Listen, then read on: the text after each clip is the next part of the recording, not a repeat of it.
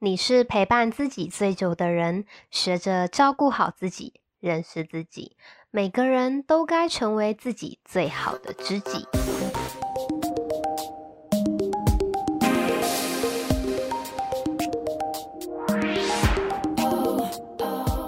Hello，欢迎收听《最好的知己》，我是新人。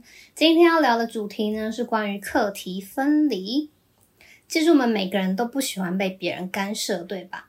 但为什么却下意识的会想要去干涉别人呢？或许你会想说，没有啊，我没有干涉啊，我只是想要帮忙他而已。那如果对方不照你的意思去做的话，你会不会生气呢？如果会，那就是干涉，不是帮忙。在人际关系中，有很多的痛苦，其实都是因为我们不自觉的去承担了别人的课题，然后还要求对方按照我们的方式去解决他自己的课题。这听起来是不是蛮妙的？但这其实就会发生在以下这些场景：妈妈会跟小孩说：“天气这么冷，你怎么不多穿一点呢？至少围个围巾吧。”小孩会跟妈妈说。你早上为什么不叫我？害我迟到了。朋友会跟你说：“哎，礼拜天我办了一场派对，你来不来？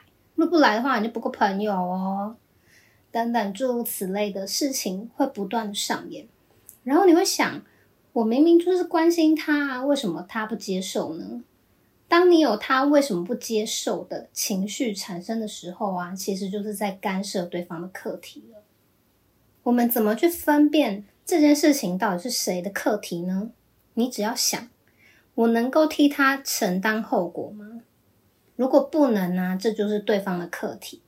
同样的，当别人过度关心我们自己的课题的时候，你也要知道，这是我的课题。其实我并不需要为他负责。这样听起来好像很冷血，因为我们不都是因为是家人啊、朋友，所以才互相关心的吗？当然，互相关心是可以增进彼此的感情，但是过了头呢，就反而会彼此伤害。这就是为什么有些人是看不到就想念，一见面就吵架的关系了。回到刚刚的例子，小孩跟妈妈说：“天气这么冷，你怎么不多穿一点？”冷的这个感受啊，其实每个人都不同。也有些人呢，确实比较不怕冷。那如果因为我觉得冷，我就逼你要穿衣服，你是不是会觉得很痛苦？那或许其实只需要换一个说法，你可以说：“我看天气预报，今天只有九度，诶，你要不要多穿一点？椅子上有围巾哦，昨天帮你洗好的。”哇，这样听起来是不是就超暖的？即便我不想要穿衣服，我会把围巾带走，对吧？其实我们常常会把关心啊都藏在言语背后了。我们太急着说话，太急着想要表达，导致关心变成了“我就是要你这么做”的警语。那如果我们愿意多表达一点点自己的想法，或许很多的冲突是不会发生的。如果我们真的为对方好啊，就应该要放手，让对方成为他想成为的样子，也让彼此自由。两个人沟通的过程中，如果你愿意采纳我的意见呢，会很开心。如果不愿意，那也很好，代表你有你自己的想法，我们互相尊重。